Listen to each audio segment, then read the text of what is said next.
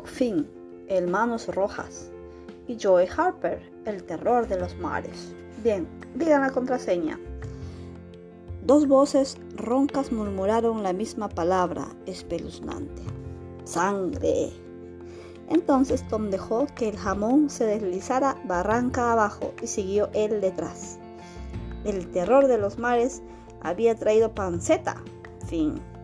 El Manos Rojas había robado una cazuela, hojas de tabaco y algunas mazorcas para hacer pipas, aunque con una le, había, le hubiera bastado, porque él era el único que fumaba entre los tres piratas. Poco después desataron la balsa. Bajo el mando de Tom, Hook se ocupaba de su remo y Joe del otro.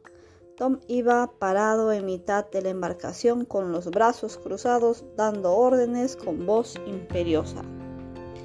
Ciñete al viento, no girar, un cuarto a barlovento. Como lo único que hacían los chicos era remar hacia el centro de la corriente, esas órdenes no significaban nada, pero decirlas era de buen gusto entre piratas. Al fin lograron enfilar la balsa hacia la isla. En la media hora siguiente apenas hablaron. La balsa pasó delante del pueblo, que se veía como algo muy lejano. Algunas lucecitas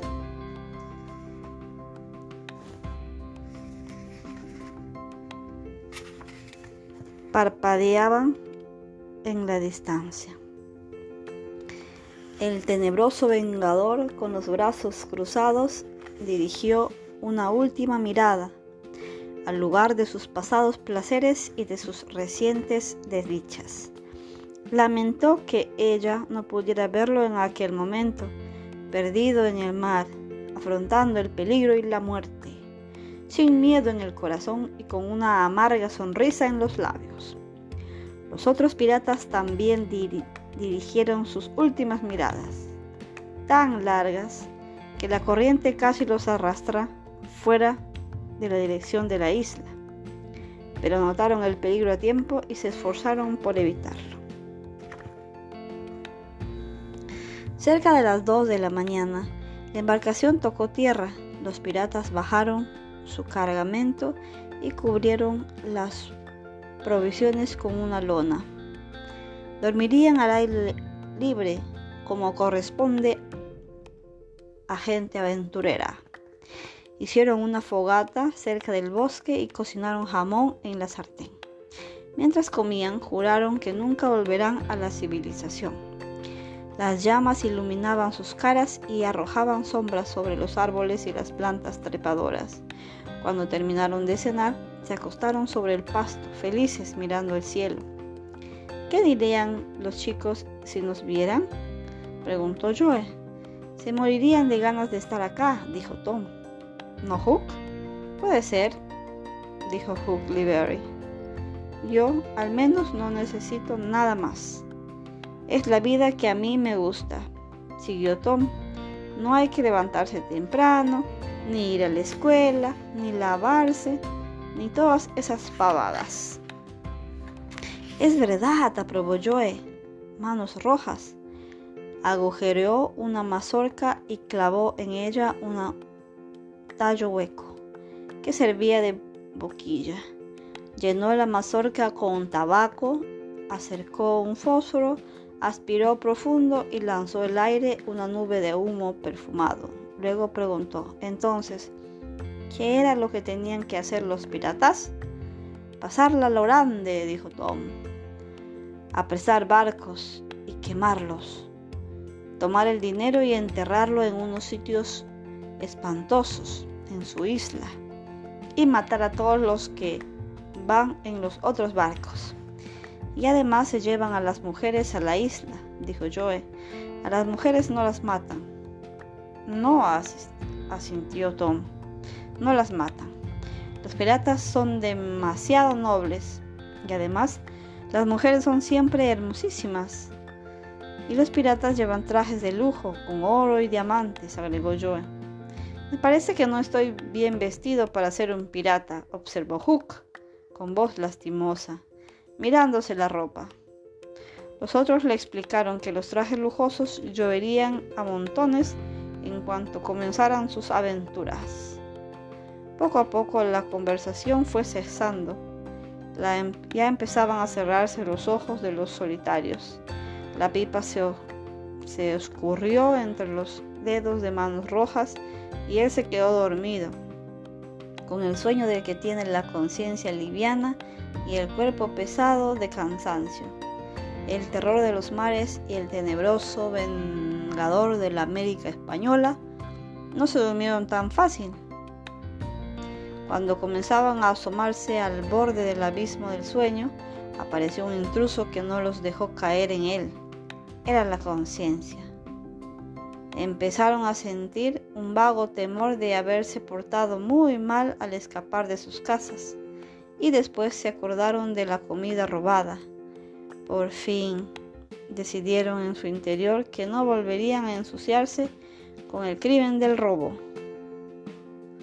Con eso, con esto, la conciencia les dio un descanso y aquellos dos raros piratas se quedaron pacíficamente dormidos.